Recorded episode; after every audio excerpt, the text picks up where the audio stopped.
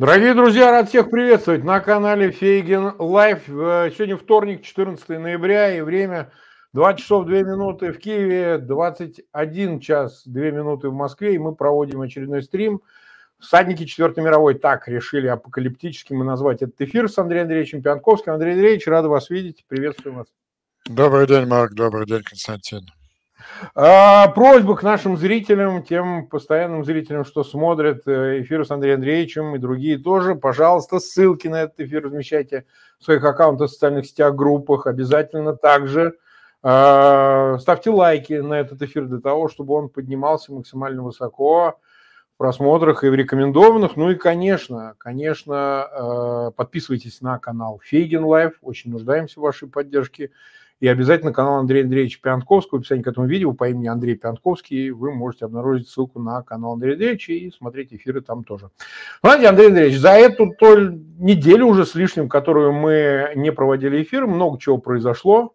Вот, э, и сама тема приближения или отдаления мировой войны и, скажем так, более широко понимаемой э, повестки, связанной с мировой войной. Это не обязательно непосредственно военное выражение ее, но действия в эту сторону направленные, они как бы оформляются и внутри Соединенных Штатов, и на Ближнем Востоке, и в Украине.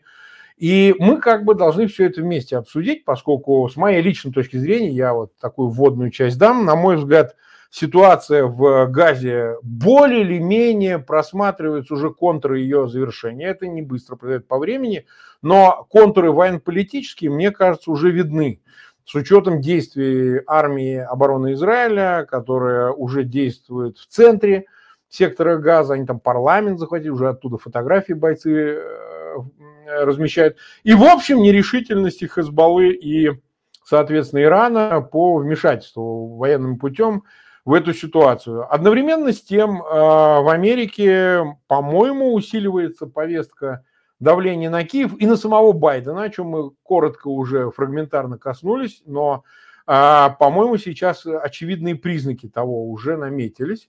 А, какой-то, может быть, опасной для Байдена левой части демократической партии, это в контексте предстоящих в ноябре следующего года выборов, уже определенность какая-то наступает, кто за, кто против, в том числе и по вопросу Украины. Да и в самой Украине все эти дискуссии, которые вот отгремели за последнюю неделю-полторы, и в связи с э, экономистом и материала Залужного, и отдельными заявлениями о понуждении Киева к переговорам. Ну, такие они, пока на уровне прессы, но тем не менее дают основание полагать, что какой-то последний штурм предпринят со стороны Москвы, ее сателлитов, друзей, агентов, для того, чтобы вывести ситуацию на какой-то уровень э, контролируемый со стороны Кремля, э, значит, и по части Киева, и по части глобального влияния и всего остального. Давайте по порядку, Андрей Андреевич, вот э, с чего бы вы начали? С Америки, например, начнем или ею закончим? Как вы на это смотрите? Ну вот мне понравилась ваша такая фраза, она здесь центральная. Давление на Киев и на Байдена. Понимаете, да, в чем дело? Бинарное такое. Да. Если давление на... Ведь э, действительно украинскому общественному мнению агрессивнейшим путем навязывается мысль последней, ну, последние недели две-три, как раз когда вот война приняла вот этот мировой характер, этот характер прежде всего был подчеркнут в первых же заявлениях очень позитивных Байдена, Блинкина и Остина о том, что это два фронта одной и той же войны, Путин и Хамас, первые слова, которые звучали в обращении Байдена к нации, и вообще, что меня удивило, приятно удивило в этом заявлении, что слово Украина звучало там чуть ли не чаще, чем Израиль. Он начинал с тезиса Путин и Хамас. Путин хочет уничтожить Украину, Хамас и Иран хочет уничтожить Израиль. Мы это никогда не позволим. То есть, наконец, вот это правильное восприятие американской администрации как э, мировой войны как два фронта. И в это же время на, на Украину обрушивается фонтан, куча, мутный поток публикаций американской так называемой качественной прессы. У них вот есть такое выражение «качественная пресса». Вот такие, как у нас э, э, высокообые называют себя качественной прессой, качественным телевидением системные либералы, так у них вот качественная пресса, это Нью-Йорк Таймс, Вашингтон Пост, Хью, Time, Newsweek и так далее, все они один и тот же тезис, абсолютно лживый, бросают на Украину, что на Западе устали от Украины, внимание отвлечено на Израиль, и что вот-вот Украину будет заставлять пойти на перемирие, на перемирие э, с тем, чтобы э, предусматривающие большие территориальные уступки Кремлю. Да кто устал? Кто эти люди? Э, лидеры западного... Есть три человека, которые сейчас олицетворяют, собственно, Запад в военное время. Это Байден, это Блинкен и это Остин. Их, их все их заявления как раз противоположны. Они видят Украину и Израиль как два фронта мировой войны, объявленные им силами зла, Ираном и Путиным и стоящим за ним Китаем. Ничего подобного.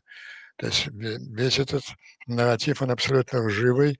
Ну и апофеозом является совершенно гнусная статья, мы, по-моему, еще успели в прошлый раз обсудить, некого Симона Шустера, о том, что э, он рассказывает сказки о том, что, ну, во-первых, э, он там расхаживает как свой человек по администрации президента. Зеленский у него плачет на груди, что ему никто не верит, он единственный человек, который верит в победу.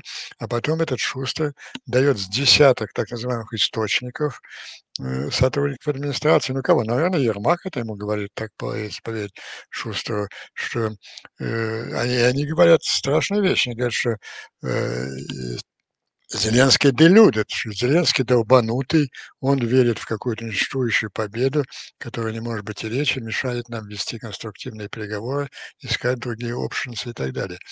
Ну, предположим на секунду, что это так, но, но Шустер там совершенно чудовищную ложь вкладывает в уста Зеленского. Кстати, уже через несколько дней после этой статьи он начал называть ее интервью Зеленского. Действительно, он там э, закавычивает многие цитаты Зеленского, в частности, вот такое высказывание. Зеленский ему жалуется, он все время Шустер жалуется, что вот я объясняю своим коллегам, западным лидерам, что мы защищаем не только себя, мы защищаем западную цивилизацию, что это вопрос их безопасности, что если если Путин преуспеет, то э, он пойдет дальше, им придется уже платить не деньгами, не поставками оружия, а кровью. И меня не хотят слушать. Это говорит мнимый Зеленский, когда именно, как, именно эти тексты произносит Байден, э, э, Блинкин Осин. Но я вынужден снова цитировать, и как будто люди не читают, не слышат выступлений. Ну вот Байден, например, 19 э, сентября на сессии Генеральной Ассамблеи, обращаясь к сидящим там лидерам старых больше государств, говорит, что вот вы говорите о мире, все говорят о мире, но вы знаете, какую цену требует Путин за мир? За мир Путин требует, это его дословный текст, капитуляцию Украины. Он требует территории Украины, детей Украины.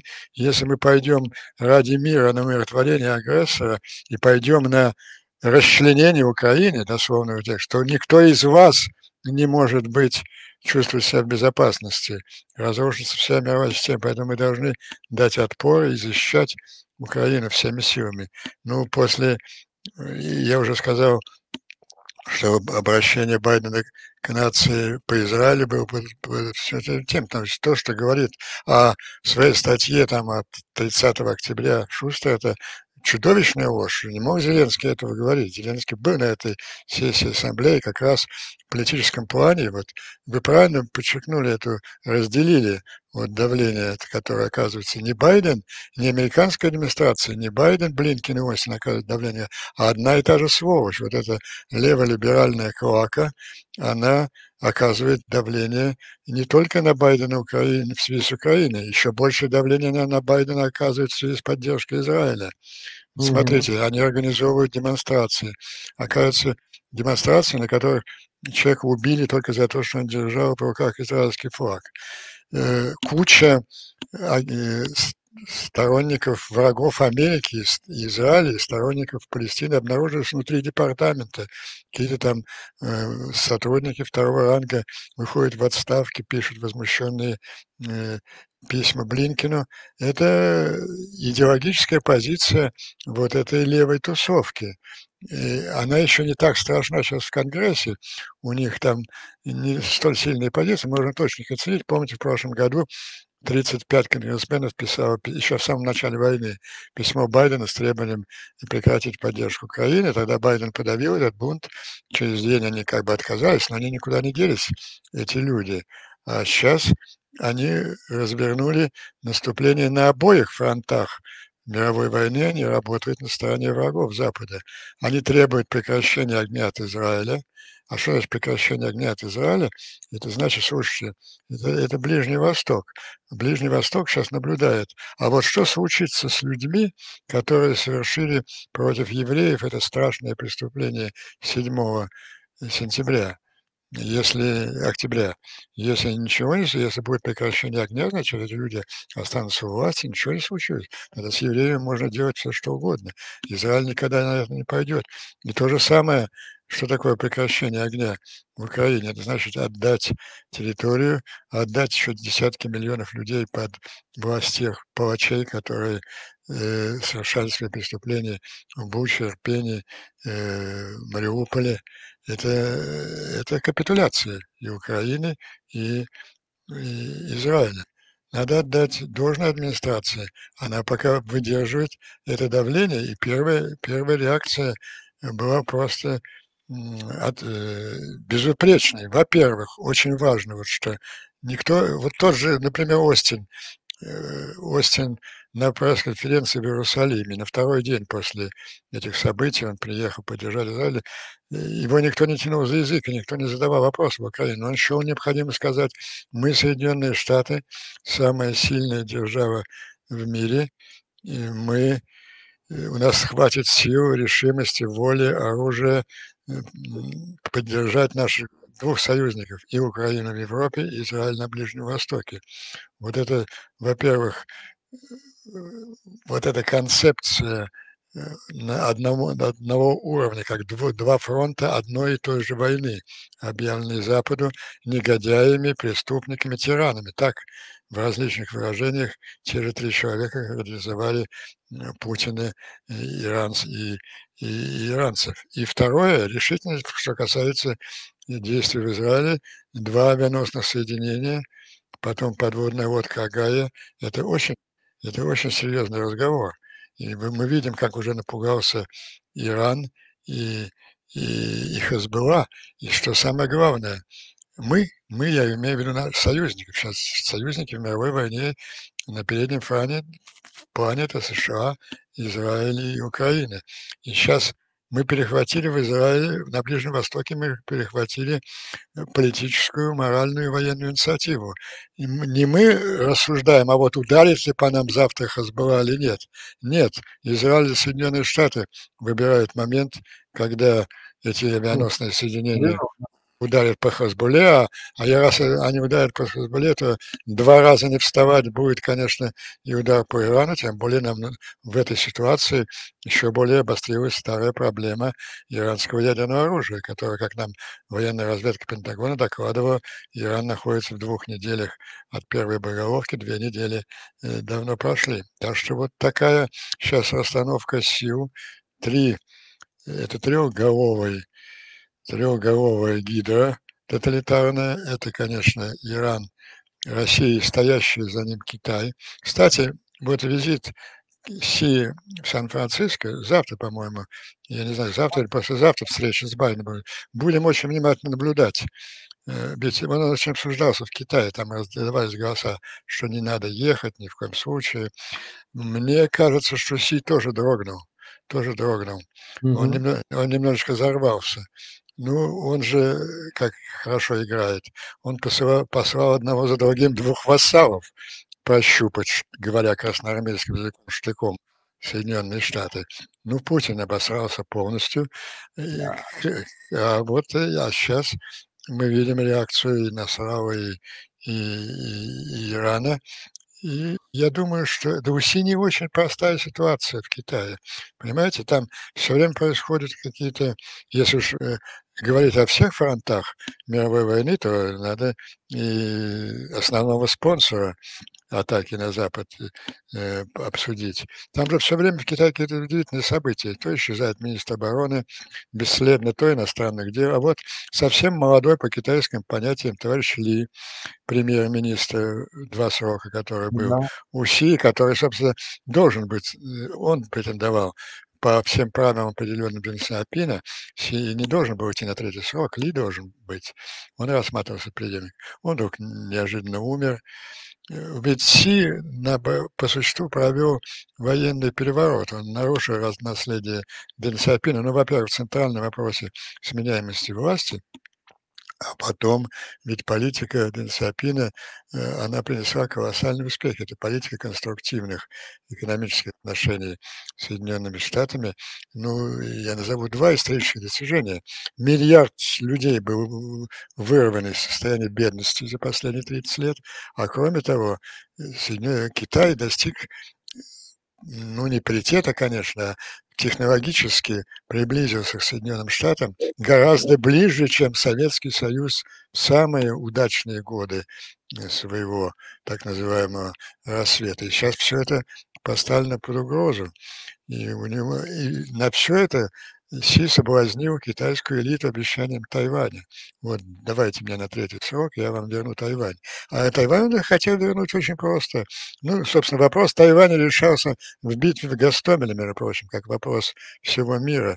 Если бы Украина проиграла, и Путин преуспел бы, ну, конечно, он бы следующим шагом стал, размахивая своей еудой на границах Балтии и Польши, потребовал, собирайте манатки, выбирайтесь. И мы помним с вами состояние Запада в тот момент, он мог дрогнуть, а после этого, ну что, тогда э, тайваньцы сами принесли Э, в, в Пекин ключи от своего острова, если бы на глазах Америки э, потерпела поражение Украины. Си, Си взорвался, и мне кажется, он сейчас ищет каким-то образом объяснение для своих товарищей по партии и э, настроен как-то сохранить вот те экономические громадные дивиденды, которые он имел от конструктивного отношения с, э, с Соединенными Штатами. Так вот, три противника у нас.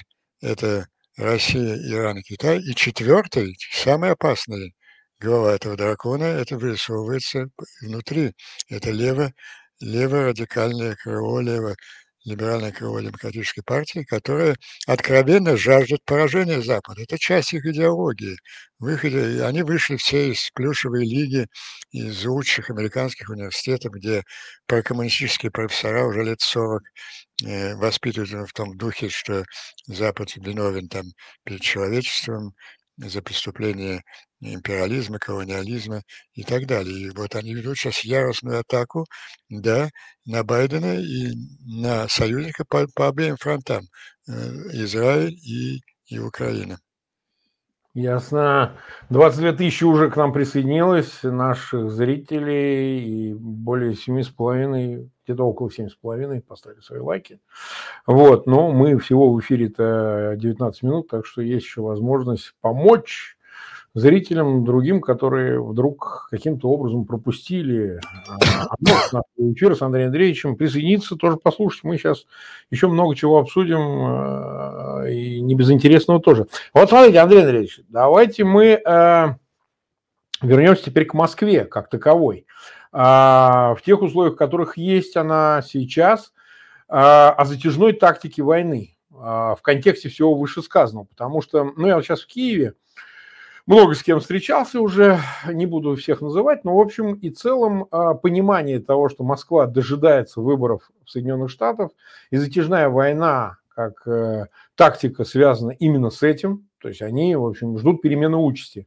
Придет типа Трамп, и Трамп, значит, э, изменит э, позицию поддержки Украины окончательно, и мы там типа выйдем на мирные переговоры, в результате которых оторвем часть территории Украины в обмен непонятно на что. Пока, в общем, не видно, чтобы Москва вообще, в принципе, каким-то компромиссом была готова.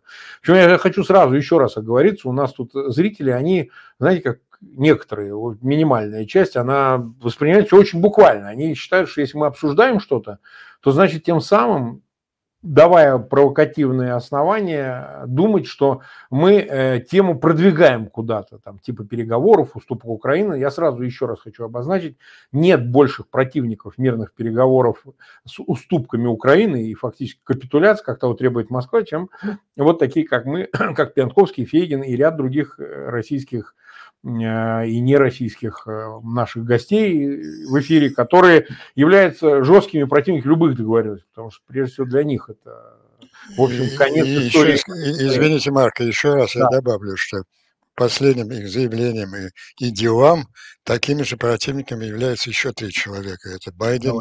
Остин и Блинкен. Ну да, да, это, да, это, да. это посерьезнее, чем Пьянковский и Фейгина. Пьянковский ну, и Фейгина можно пропустить мимо ушей пускают, пусть мимо ушей, я не претендую ни на что, я просто еще раз повторяю, мы это обсуждаем не потому, что нам это нравится, не потому, что мы какой-то нарратив чужой пытаемся продвинуть, а потому, а потому что, что этот нарратив э, нашел аудиторию в Украине. Конечно, нашел.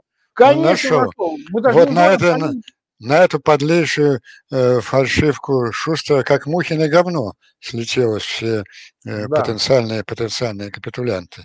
Правильно, и поэтому нам надо это обсуждать, потому что нельзя засовывать голову в песок. И вот э, Москва, давайте все-таки с Москвой определимся.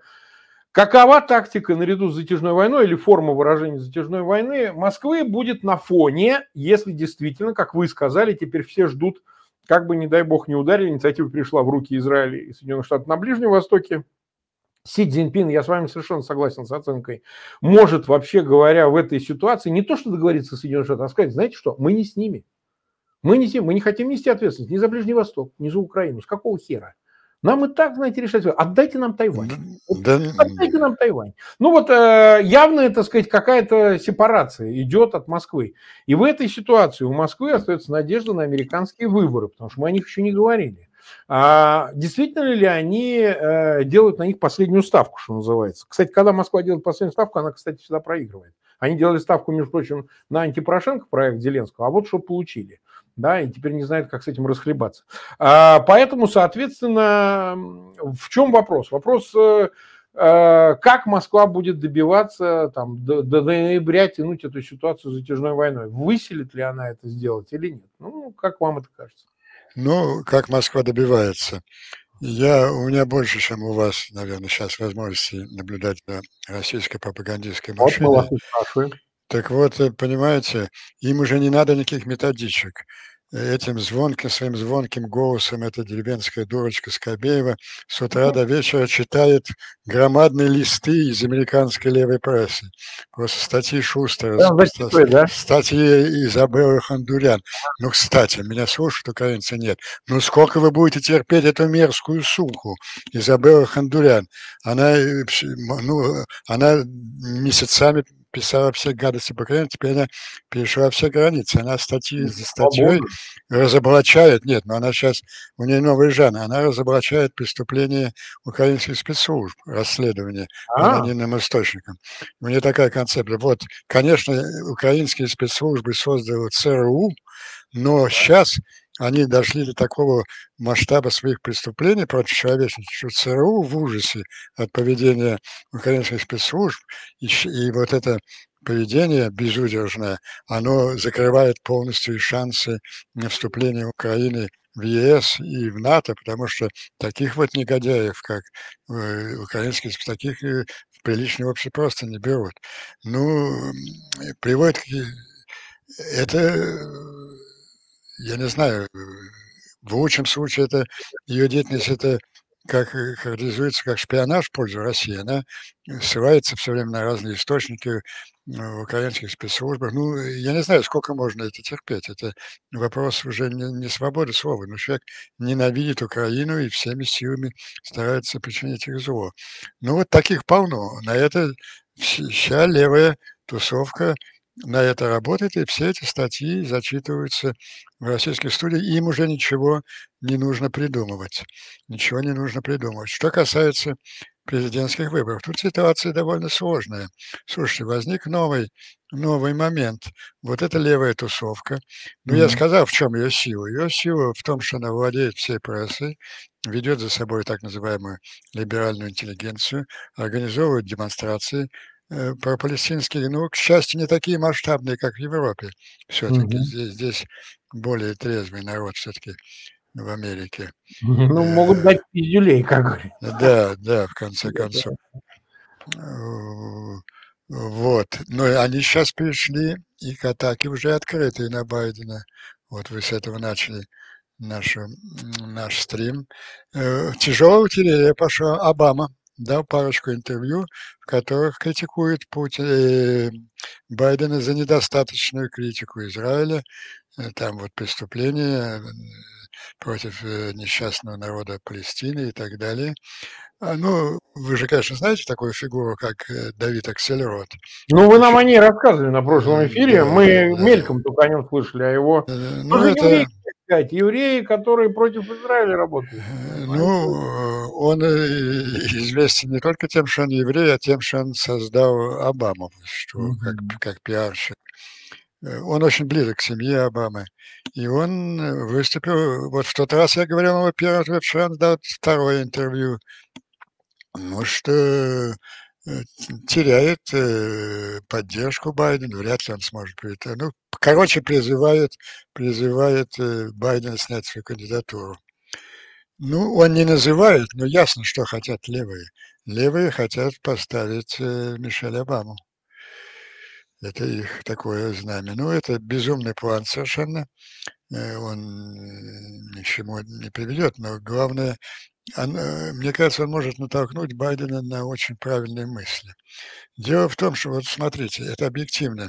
Создалась довольно сложная ситуация у Байдена. Человеку 81 год, он уже такой пожилой джентльмен, и одновременно на него свалились в этой истории две миссии, которые, на мой взгляд, противоречивые, не, и они, их нельзя выполнять одновременно. Одна, та миссия, с которой пока он первый месяц, на мой взгляд, справляется безупречно. Это миссия главнокомандующего вооруженных сил Соединенными Штатами в момент Четвертой мировой войны, когда Соединенным Штатам всю Запад бросили экзистенциальный вызов принципиальные враги свободы. Пока он справляется с этой миссией, по-моему, безупречно. Во-первых, он правильно определил характер этой войны, ее фронты и очень точно э, подтвердил свои слова делами. Ну, о э, подводных лодках я говорил, и авианосных соединениях, ну, последовали прорывы и, и на украинском направлении. Буквально там с промежутком в неделю были даны сначала Этакси на 265, на 165 километров, и последние на 300 километров. И интенсивность ударов очень резко усилилась. Э, и успешность, эффективность ударов, что самое главное. Э, ну, теперь в Крыму впервые сейчас нет ни одной точки, на которой не могли бы доставать украинцы с тех позиций, которые они занимают сегодня ракетами «Этекс». Ну и мы видим и практическое продвижение самолетами, уже практически на аэродроме подскока, и тренируются украинские летчики в Румынии, а по некоторым сведениям, которые вчера появились и, и в американской украинской печати, уже есть самолеты F-16 с украинскими пилотами в Украине. Ну, так же, как генерал Залужный, мы еще раз скажем, что очень горько, что этого не было полгода назад, что этого нет сейчас. Ну, понятно, почему. Почему? Было, мы же буквально в прямом эфире с вами два года отслеживали борьбу двух концепций внутри американской армии. Мы уже давно ничего не слышали а, от Бернса и Салливана и не услышим. Сейчас полностью доминирует э, Э, Блинкин и Остин, и, собственно, дедушка Байден повторяет с энтузиазмом очень искренне ключевые моменты, по основные, которые готовят те же люди. Вот такая, такая сейчас ситуация, и она, и она внушает нам большие, большие надежды и очень тревожит вот этих левых, которые, которые, как я уже сказал, и просто принципиальных установка на поражение Запада в этой войне. Так вот, э, они же, э, этот самый акселерот опирается на действительные факты. Это в последние дни все опросы показывают падение популярности Байдена. А что такое? Почему? На мой взгляд, это очень просто объясняется. Давайте вспомним, как, каково было основное оружие Байдена, когда он выиграл выборы у Трампа в 2020 году. У него было два довольно объемных консолидированных блока избирателей, которые ну, поголовно голосовали практически. Это ну, та же левые либералы, естественно, они голосовали. А второе, минуточку, афроамериканцы. Байден всегда, у него была заслуженная репутация э, борца за права э, чернокожего населения, он очень популярен был среди афроамериканцев, и афроамериканцы за него голосовали там, по-моему, 85% на вы, да, они ему помогли еще на стадии праймерис. Помните, бросал же выбор такой коммунист Сандерс ему. И он, он, он даже шел первый праймер впереди. Как раз поддержка э, афроамериканцев помогла Байдену и, и на праймерис, и в результате. Но, а сейчас вот эти две основные группы, они, к сожалению, ну, от леволибералов и ждать нечего, а афроамериканцы, к сожалению, тоже в большинстве своем, они настроены пропалестински и антиизраильски. Но это тоже можно понять, там очень много людей исповедуют ислам э, в афроамериканской среде. Ну и вообще такая идеология э, близкая э, к антиколониальной, угнетенной и так далее. Но вот это неприятный медицинский факт, что он эту тусовку теряет. Так, так вот, к чему, в чем чему я подготавливаю нашу аудиторию, в том, что вот это э, эффективное выполнение миссии военного лидера страны, борющейся с этими негодяями, и вторая миссия кандидата демократической партии на выборы президента, они противоречат друг другу. Ну, я уверен, что сегодня с утра, наверное, к нему пришли бы политтехнологи, последние сводки. Вот, господин президент, мы проседаем по мусульманам. Это не только не только негритянское население, тут и другие. Надо бы как-то сделать какие-то шаги, критикующие э, президента, э, премьер-министра Нетаньяху, может быть, о перемирии. То есть требуя для того, чтобы стать президентом Соединенных Штатов, Байден целесообразно делать шаги, которые рискуют проигрышем в, в, в решающей войне. Мне кажется, я бы я не первый раз делаю такое предложение. Мне кажется, надо взвесить. Это несоизмеримые цели. Одна – это исход мировой войны, которая определит судьбу человечества ну, до конца 21 века, я думаю. А второе – это результат президентских выборов Соединенных Штатов. Первое – это неизмеримо сложнее. На месте Байдена я сделал бы следующий шаг.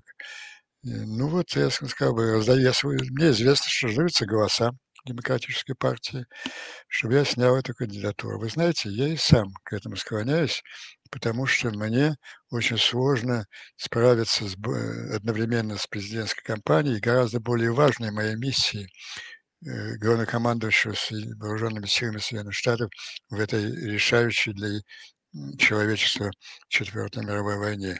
Поэтому я выхожу из этой избирательной гонки. Демократическая партия сама э, выдвинет своего кандидата, а я все свои силы с своими ближайшими соратниками, госсекретарем Блинкин и министром обороны Осин, посвящаю гораздо более важной, на мой взгляд, задаче победы Соединенных Штатов, победы союзников Соединенных Штатов, Украины и Израиля в войне против тиранов и бандитов.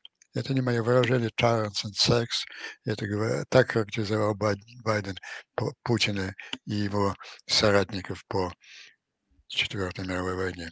Мне кажется, вот, это, вот этот выбор нужно сделать, сбросить вот эти оковы, а, связывающие его с левым крылом демократической партии, а они пусть выбирают свою Мишель Обаму. А знаете, как вы, на мой взгляд, как я, как я чувствую американскую сцену, знаете, это, во-первых, самый главный итог, это будет уже э, не оглядываясь ни на каких леваков, не оглядываясь на какие соображения компании, э, будет удары по Хазбуле и по Ирану. И, ну, вы же представляете, что случится с путинским фронтом после того, как будет выбит Иран. Ну и, кроме того, потоком пойдут э, и Атакмс, и F-16 для Украины. А что касается, а вот побочный эффект, вы знаете, мне кажется, что побочным эффектом этого выхода Байдена из гонки станет меньшая заинтересованность республиканцев в кандидатуре Трампа. Ведь многие видят в этом как бы вот личную схватку Трампа там, с ненавистным многими республиканцами э, Байденом. А мне кажется, что после такого в избираю очень возможно, я считаю более, наиболее вероятным, что избиратели, которые придут голосовать 6 ноября 2024 года, не увидят в бюллетене для выборах ни того, ни другого. Интересная версия. Ну что же, 28,5 э, тысяч нас смотрят, больше 11 тысяч поставили свои лайки, и мы 35 минут в эфире, есть у нас еще минут 15. Э, э, вот смотрите, Андрей Андреевич, мы как бы обозначили несколько кандидатов на всадников вот этой четвертой мировой. Вот. Я бы все-таки хотел еще, чтобы мы в контексте вышесказанного обсудили европейскую роль, потому что мы все время отдаем дань. Вот, кстати, я не знаю, вот как-то выглядит все на фоне а, всех этих острых обсуждений. А, какая-то часть затихарилась, выразимся так, жаргонно. Какая-то часть, ну, а, с печалью в голосе констатирует о том, что ход украинского контрнаступления не оставляет больших шансов, кроме переговоров. Но, опять же, это не говорится с антиукраинских позиций антиукраинских позиций. Это говорится как констатация в силу общей ситуации, как, например, президент Павел, генерал э, в НАТО, президент Чехии, который, безусловно, вне всяких сомнений поддерживает Украину, но, видя вот этот климат, этот контекст, э, констатирует, что со следующего года, возможно, это его слова, начнутся переговоры, причем не обозначая какие, но, тем не менее, продолжает обсуждаться тема, что переговоры могут затронуть вариант плана, мы это уже обсуждали, не называя фамилии, при котором у Украины появляется шанс 80%. Расмуссен, если вы видели, опубликовал этот текст, он работает с администрацией президента Украины, ну, офисом президента, а сам является бывшим главой НАТО, премьер-министром Дании, все известные его регалии, и тоже об этом плане говорит, о том, что 80% Украины могут оказаться в НАТО, Понимаете? То есть мы еще в свое время обсуждали и как это представлял э, Киссинджер в своем, в своем э, материале. В одном из, там, он давал по этому несколько интервью, в августе, как я помню, мы с вами обсуждали прошлого года этот вариант. Действительно ли, на ваш взгляд, мы видим приближение к подобной варианту развития событий, мирные переговоры в обмен на Э, членство в НАТО подконтрольной Киеву территории. Причем, я вам напомню, буквально несколько месяцев назад глава секретариата Столтенберг, действующий главы НАТО, который остался на следующий срок вот этой осенью и так далее, говорил о том, что в кулуарах обсуждается вариант размена НАТО на мирные переговоры. Не на территории даже, которые, может, и не будет никто признавать, но вот именно уход окончательный интеграция, а, соответственно, Украины в натовские структуры в обмен на мирные переговоры, на перемирие, ну, весь тот набор, который публично звучит. Как вы считаете, случайно ли, что европейские политики об этом говорят и о мирных переговорах, и о членстве в НАТО вот в этой связи? Что бы вы думали? Ну, это вы правильно напомнили, это первым это сказал Киссинджер. И для Киссинджера это был огромный прорыв. Э, он же всю жизнь, свои последние 30 лет своей столетней жизни, он посвятил борьбе с расширением НАТО, федерализации. Yeah. И он э, признал тогда, что это я делаю для того, чтобы не было войны, а на самом деле это моя политика и привела к войне. И он искал какой-то путь, как э, в случае замораживания конфликта обеспечить безопасность, безопасность Украины. Ну, во-первых, начнем э, вот с э, генерала Павла, а почему он так уверен, что вот наступление не удалось?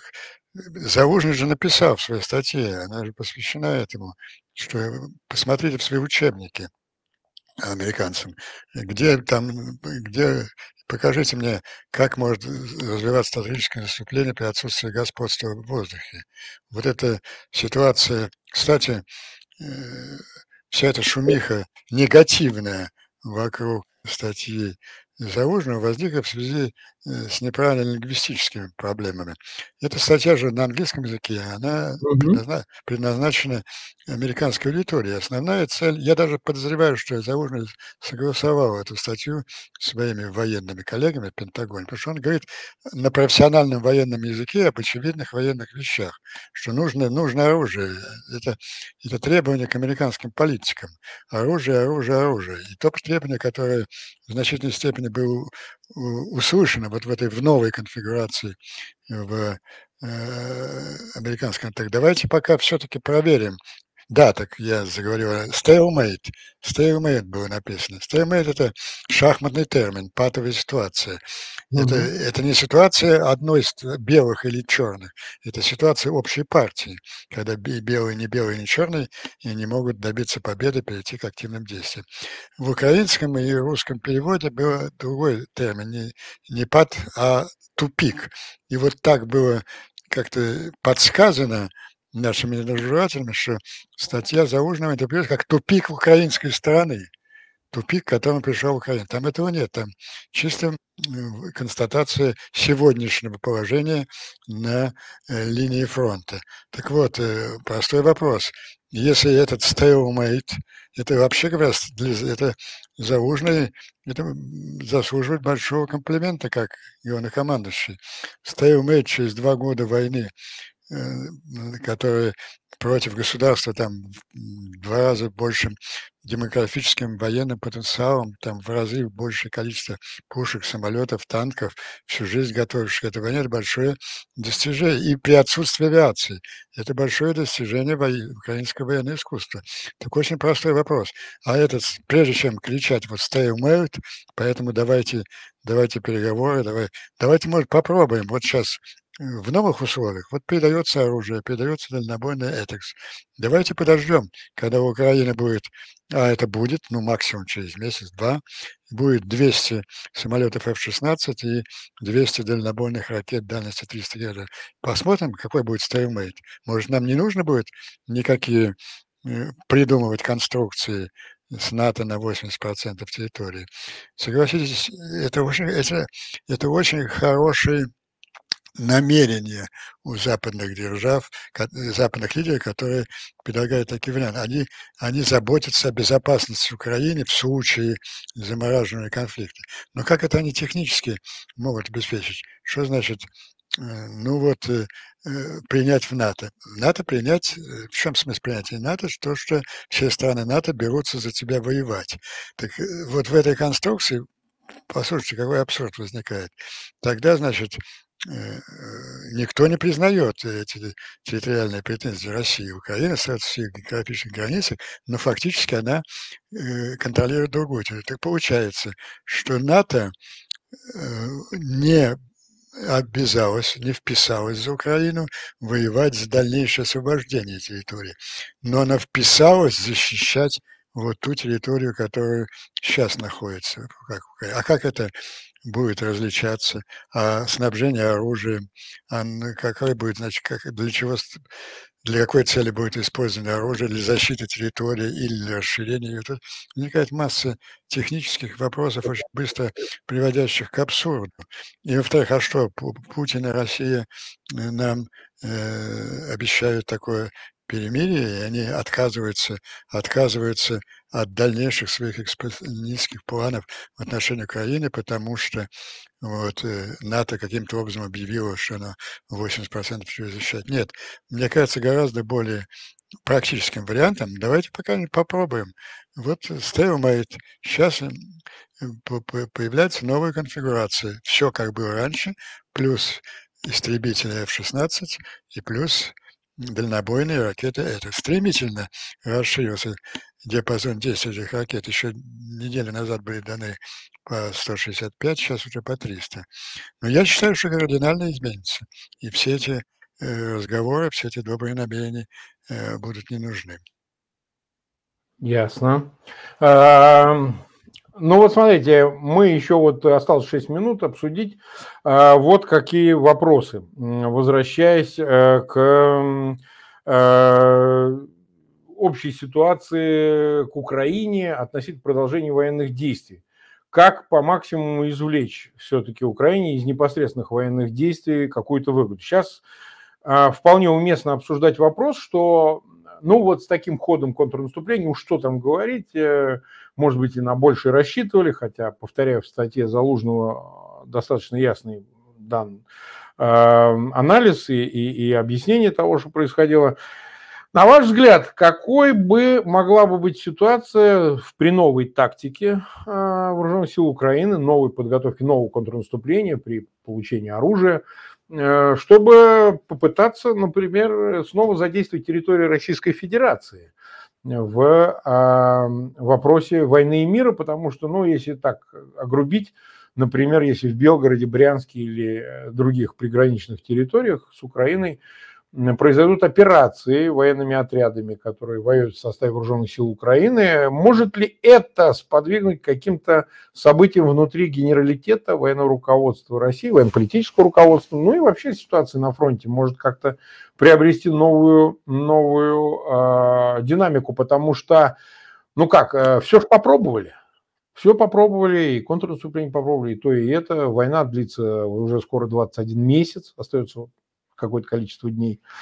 Ну и в общем и целом вот этот тезис о том, что война не должна переместиться на территорию Российской Федерации, он все больше становится, ну, скажем так, э, устаревшим, иллюзорным, потому что, ну а как, война, длясь так долго, да еще по инициативе России затягиваясь, но она с неизбежностью должна перейти на ее территорию. А об этом вообще уже открыто говорится многими акторами. И, э, в общем, даже Запад при условии того, что происходит на Ближнем Востоке, и если там справится до конца года с этой проблемой Хамаса и угрозы разрастания войны до глобального, ну, в общем, возможно, даже снимет эти ограничения, все эти которые возникают в связи с э, невозможностью атаки на территорию России, объекты там и вообще переноса войны в широком смысле именно в Российскую Федерацию. Что вы об этом думаете, Андрей? Ну, я думаю, что это знаменитое условие Бернса, предательское обещание, да. которое он дал Путину 2 ноября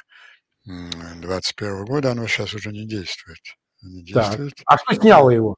Мы помним, что он в канун войны договорился, что российской территории а нет. Вот, а... а его никогда, оно не было не записано на бумаге никогда. Ну, вот, как обычно. Вот, это, вот это читайте знаменитую статью Birdsgate на английском языке, которую я опубликовал вместе с своим э, другом Фредериком Старом, директором э, Русского института э, Вилсон-Центра. Э, по, она, это интересная судьба этой статьи. Она три дня лежала в редакции Wall Street Journal. Это единственная такая газета, не принадлежащая к этому лево-либеральному дискурсу, но они не решились ее публиковать, э, потому что э, их адвокаты предупредили о возможности громадных исков со стороны Бернса, других людей там упомянутых. И она была опубликована в Киев, в Киев Пост на английском языке. Логично, да. Да, может читатели обратиться к ней. Но она ее прочли все, кому нужно в Вашингтоне. Мы получили, э, э, я бы мог процитировать очень достойных людей, которые послали нам имейлы, Дэвид Петреус, э, Дэниел Фрид и другие. В общем, в этой статье мы называли, обвиняли директора ЦРУ в государственной измене. Ну, дело-то в том, что нигде это никакими документами его обещания не, не, не зафиксировано. Оно было устное понимание, и, ну и тогда он гулял по буфету в администрации э, президента с Байденом не очень э, советовался, видимо. Так что нет такого юридического такого обязательства нет. Оно соблюдалось достаточно долго. Мне кажется, сейчас этого нету. А что касается тактики чисто военной, ну, нам кажется, не стоит с вами все-таки вторгаться, оставим это военным экспертам. А мы но, не военные обсуждаем, мы ну, обсуждаем... Как, ну да, но, поли, но поли, политически, мне кажется, остается вот в связи с приобретением этой дальности 300 километров, самой уязвимой точкой Крым остается. И политически он уязвим, тут прекрасный дуализм сейчас, и политически он уязвим, и в военном смысле он уязвим. Ну, практически, э, ведь э, вот это stalemate, да, но война это не сражение там только за Авдеевку или Бах, Бахмут. Это а как такое событие, как по существу изгнание российского Черноморского, Черноморского флота, по существу его полное э, лишение его полной эффективности. Ну и кроме того, а второй аспект, очень важный в связи с самолетами F-16, забывают еще, что каждый этот самолет – это такая летающая крепость ПВО. Об этом вот очень прекрасно есть фильм Марка Саонина, кстати, тоже рекомендую посмотреть. Там несколько самолетов F-16, баражирующих над э, Черным морем, они э, обеспечат э, безопасность, безопасность юга Украины очень эффективно.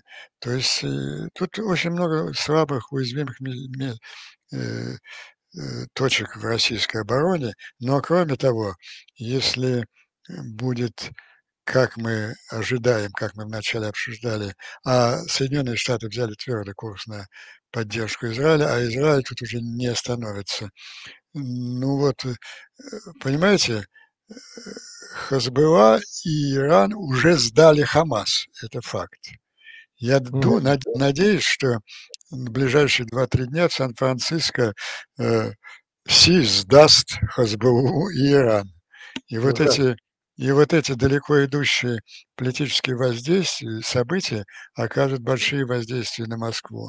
Мне кажется, даже более, более эффективнее, чем, скажем, рейд ну, уважаемого российского добровольческого корпуса э, в Белгород. Вот вчера на одном из стримов мне задали вопрос, а возможен ли еще один поход на Москву, типа Пригожинской. Я ответил, что а не нужно ходить на Москву. Э, достаточно будет из одного кабинета в бункере перейти, перейти в другой кабинет. Ну что же, 52 а, минуты мы в эфире, 31 тысяча нас сегодня смотрело, 14 тысяч лайков нам поставили. Спасибо, друзья, что вы продолжаете быть с нами. Раз за разом мы стараемся делать для вас интересные эфиры. В ближайшее время вас ждут э, действительно масса э, новых эфиров, весьма интересно до конца недели. Следите внимательно за нашими обновлениями. Ну, каждый раз приходится договариваться о эфирах с нашими гостями. Мы благодарим Андрея Андреевича. Огромное спасибо, Андрей Андреевич, за сегодняшний эфир. Ну, надеюсь, что мы в ближайшее время вернемся к обсуждению тем. Они находятся в известной динамике. Спасибо, Андрей Андреевич. Э, и маленький анонс. Э, я за последние дни после возвращения из Одессы, последней точки моего трипа вдоль линии фронта, а, выступил с несколькими интервью, это видеозаписи были, которые сейчас постепенно выкладываются. Это и сегодняшний появившийся материал с Наталкой Масейчук, Внимательно посмотрите, я дал анонс в, своих, э, в своем телеграм-канале. По-моему, не безинтересный разговор получился, равно как и э, с Натальей Влащенко, мне кажется, был весьма отдельный разговор, касающийся не только политических аспектов, но и там, личных. Сегодня я тоже вот э, с рядом авторов тоже на телеканале «Прямой» был, дал несколько интервью, особенно с Дашей Счастливой, следите там меня трепали по поводу всяких личных вопросов. Так что, мне кажется, будет не безинтересно, чтобы сложилось целостное впечатление от э, того, что я делал в последние две недели в Украине. Ну и, конечно, так сказать, э, ждите новых эфиров, новостей. Скоро мы вам объявим массу новых э, сведений о моих выступлениях в Европе и в Америке. Мы готовим их, на это уйдет еще какое-то время, но будьте внимательны. А, это тоже важная, важная информация. Ну что ж, Андрей Андреевич, спасибо вам огромное. Обязательно. Спасибо, спасибо, да. Ждем да. вас в Вашингтоне. Но посмотрим, посмотрим. Будет совершеннейшая феерия. Я там готовлю кое-что. Спасибо, друзья. Э, увидимся завтра. До свидания.